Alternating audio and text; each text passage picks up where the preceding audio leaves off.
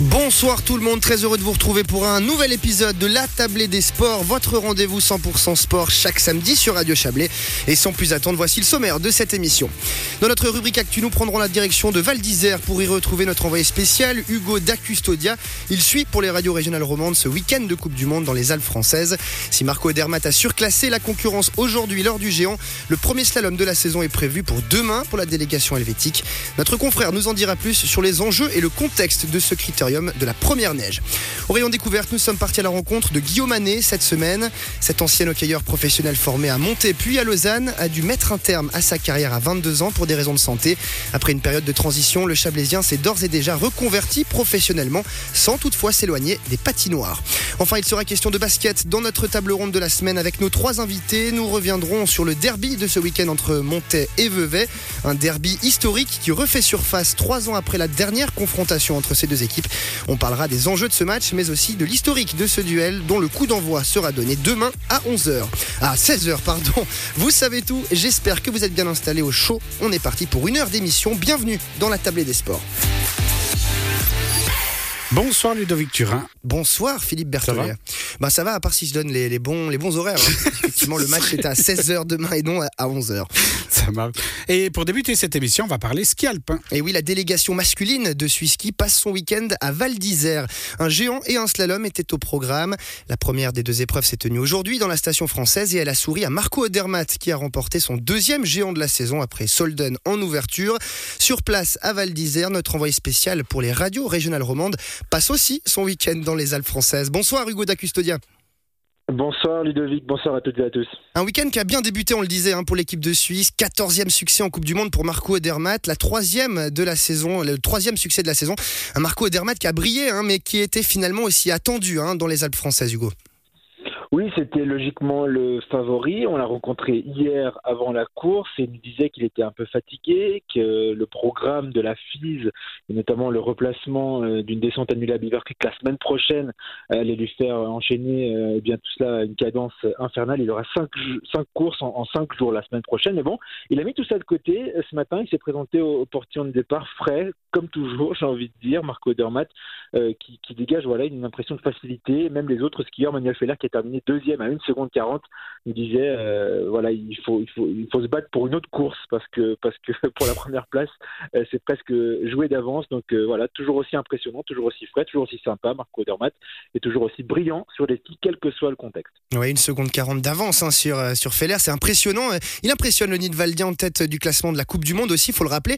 Ingrid Jacquemot, la responsable de l'organisation de ce, critérium de la première, je vous en parlais hier vendredi si je me trompe pas, elle était pour le moins élogieuse à l'égard de cette équipe de Suisse. Elle impressionne plus que, même en France, cette équipe de Suisse, Hugo.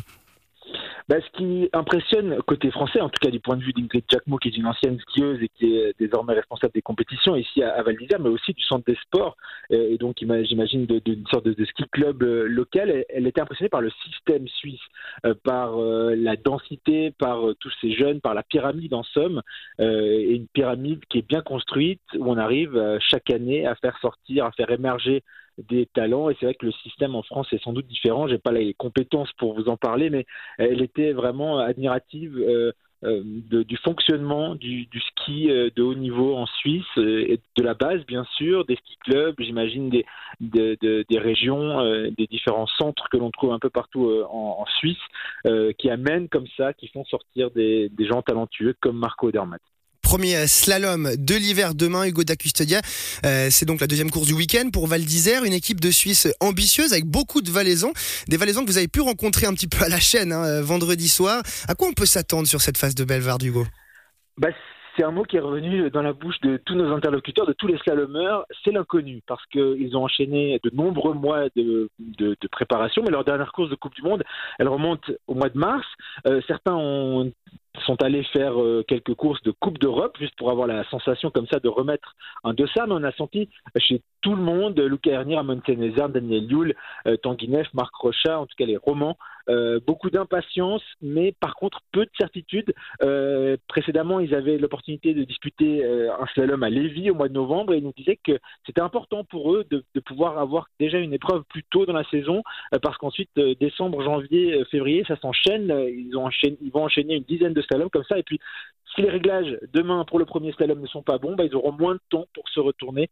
du coup, on a senti aussi comme ça qu'ils étaient un peu déçus de, de, de commencer leur saison si tard, entre guillemets.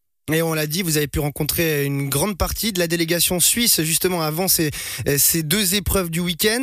Euh, vous en avez aussi rapidement parlé. Hein. Marco Odermatt euh, a, souligné quelques petites, quelques petits soucis. En tout cas, il, a critiqué un petit peu le calendrier de la euh, justement au niveau de la fraîcheur des athlètes, de la forme des athlètes. Comment vous les avez trouvés?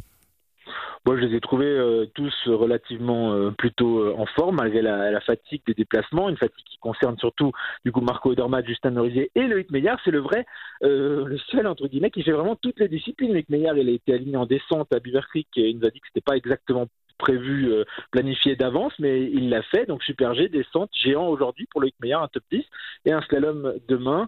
Euh, on imagine que Loïc Meillard, qui a axé sa préparation euh, quand même sur la technique, va essayer de, ne pas trop se, disperser, entre guillemets, qui va peut-être réfréner ses ambitions de, disputer comme ça toutes les courses, parce que ça peut évidemment jouer sur, sur sa fraîcheur. Mais pour le reste, Justin Morizier est en récupération, il qui a été opéré, il a subi une blessure, donc il voulait aussi en enchaîner les manches d'entraînement d'abord après ce retour en Europe et puis en, course aujourd'hui. Ça s'est pas très bien passé sur, pour lui pour la deuxième manche, mais il est quand même confiant. Et puis Marco Odermatt, bah, j'ai envie de dire heureusement pour la concurrence qui fait pas du slalom aussi parce que sinon, il gagnerait tout. Il faut qu'il laisse un peu de, il faut qu'il laisse un peu des victoires, hein, Marco Odermatt. Effectivement, Marco Odermatt qui nous a aussi dit que voilà, il a ses cinq courses, il a des, trois courses de vitesse plus deux géants à Altabadia euh, dans l'enchaînement la, la, semaine prochaine et le week-end d'après. Et c'est pas impossible qu'il fasse l'impasse sur une de ces euh, sur une de ces épreuves pour se préserver. Alors pour le slalom, donc demain, euh, première manche 9h30 à Val d'Isère, Hugo. On va euh, bientôt vous laisser tranquille, en tout cas profiter de cette soirée française. Mais avant ça, on parlait de ski alpin, on va peut-être parler un tout petit peu de football. Vous êtes à Val d'Isère, il y a évidemment une affiche de choix ce soir entre la France et l'Angleterre. Est-ce qu'on ressent déjà une petite ambiance footballistique à Val d'Isère malgré la neige? Alors c'est ça qui est exceptionnel. On interviewait les skieurs suisses hier euh, dans un lounge d'un hôtel et ils avaient tous un œil sur le match entre la Croatie et le Brésil. Donc c'est vrai que c'est vraiment euh, inhabituel comme ça de voir euh, la, la, Coupe du Monde de foot qui s'invite entre guillemets dans, dans, le calendrier de la Coupe du Monde de ski alpin. Les skieurs suisses sont à fond. Bah, je sais pas pour qui ils sont. Tanguy Neff nous a dit qu'il était pour le Brésil, ça s'est mal passé. Il viendra peut-être la France. Mais je peux vous affirmer aussi que dans, dans, dans tous les dans, dans tous les restaurants, dans tous les lieux qui comptent pour la vie euh, nocturne ou d'après-ski ici à Val d'Isère.